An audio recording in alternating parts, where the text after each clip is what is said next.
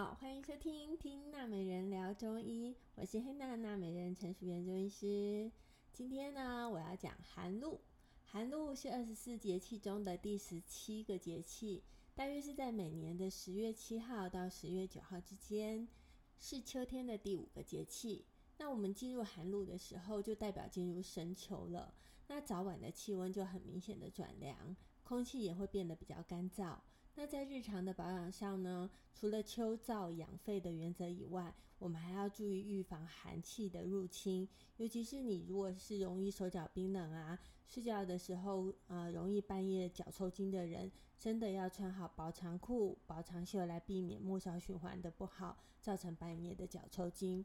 那为什么会有些人容易半夜脚抽筋呢？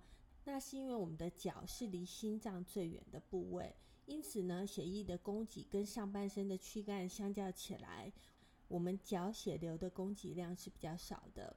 再加上脚掌上的脂肪层是比较薄，所以保温性也比较差，因此呢，比较容易受到冷的刺激，小腿啊或脚趾的肌肉强迫的收缩，促进血液循环正常，而造成抽筋的现象。这个时候应该是穿薄长裤、薄长袖，还有睡觉的时候要注意保暖，或者是穿袜子。这些呢，都比补充钙质啊，还有吃麻油鸡、姜母鸭还要来得有效哦。那因为呢，早晚气温比较凉嘛，啊、白天中午就很热，这就是我们上次讲的阴阳学说中的阳收阴长的概念啊。我们中医呢，常说天人合一。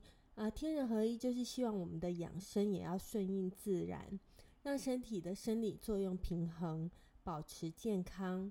根据中医的脏象理论，秋燥也会抑制肝气，就容易会有肝气郁结、情绪低落的现象。所以就会建议呢，应该出来走走啊，晒晒太阳，或者是做一些简单啊、缓和、放松的运动，让自己的快乐荷尔蒙自己产生出来。改善忧郁的状况，因为寒露肺燥，容易引起阴虚、肺燥、口干、皮肤干痒，还有干咳的现象。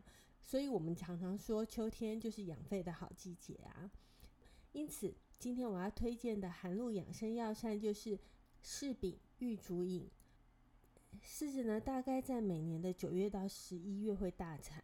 那柿饼在台湾最有名的就是苗栗新竹一带嘛，吼，它有润肺止咳啊、健脾益胃，对于口干舌燥还有容易潮热盗汗的人是很适合的。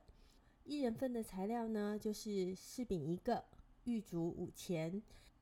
方法呢是将柿饼切丁备用，柿蒂你也可以保留下来一起来入药。那我们将所有的药材用一千 CC 的冷水。浸泡二十分钟，用大火煮滚，煮滚以后再转小火，再煮五分钟，放到不烫口就可以喝了。玉竹是中药，它是百合科植物的根茎，味甘性平，入肺胃二经，所以它可以养阴啊、润肺、生津、止渴和补中益气的作用。尤其是因为阴虚引起的干咳。皮肤干痒，还有潮热盗汗，效果是很好的。那柿子呢，就是柿科落叶乔木的植物，它的果实。柿饼就是用成熟的柿子削去外皮，晒干以后制成的。那柿饼水分的含量大概只有四十到五十 percent。柿饼的性平味甘，入肺、脾、胃和大肠四个经络，它可以润肺、止咳、化痰。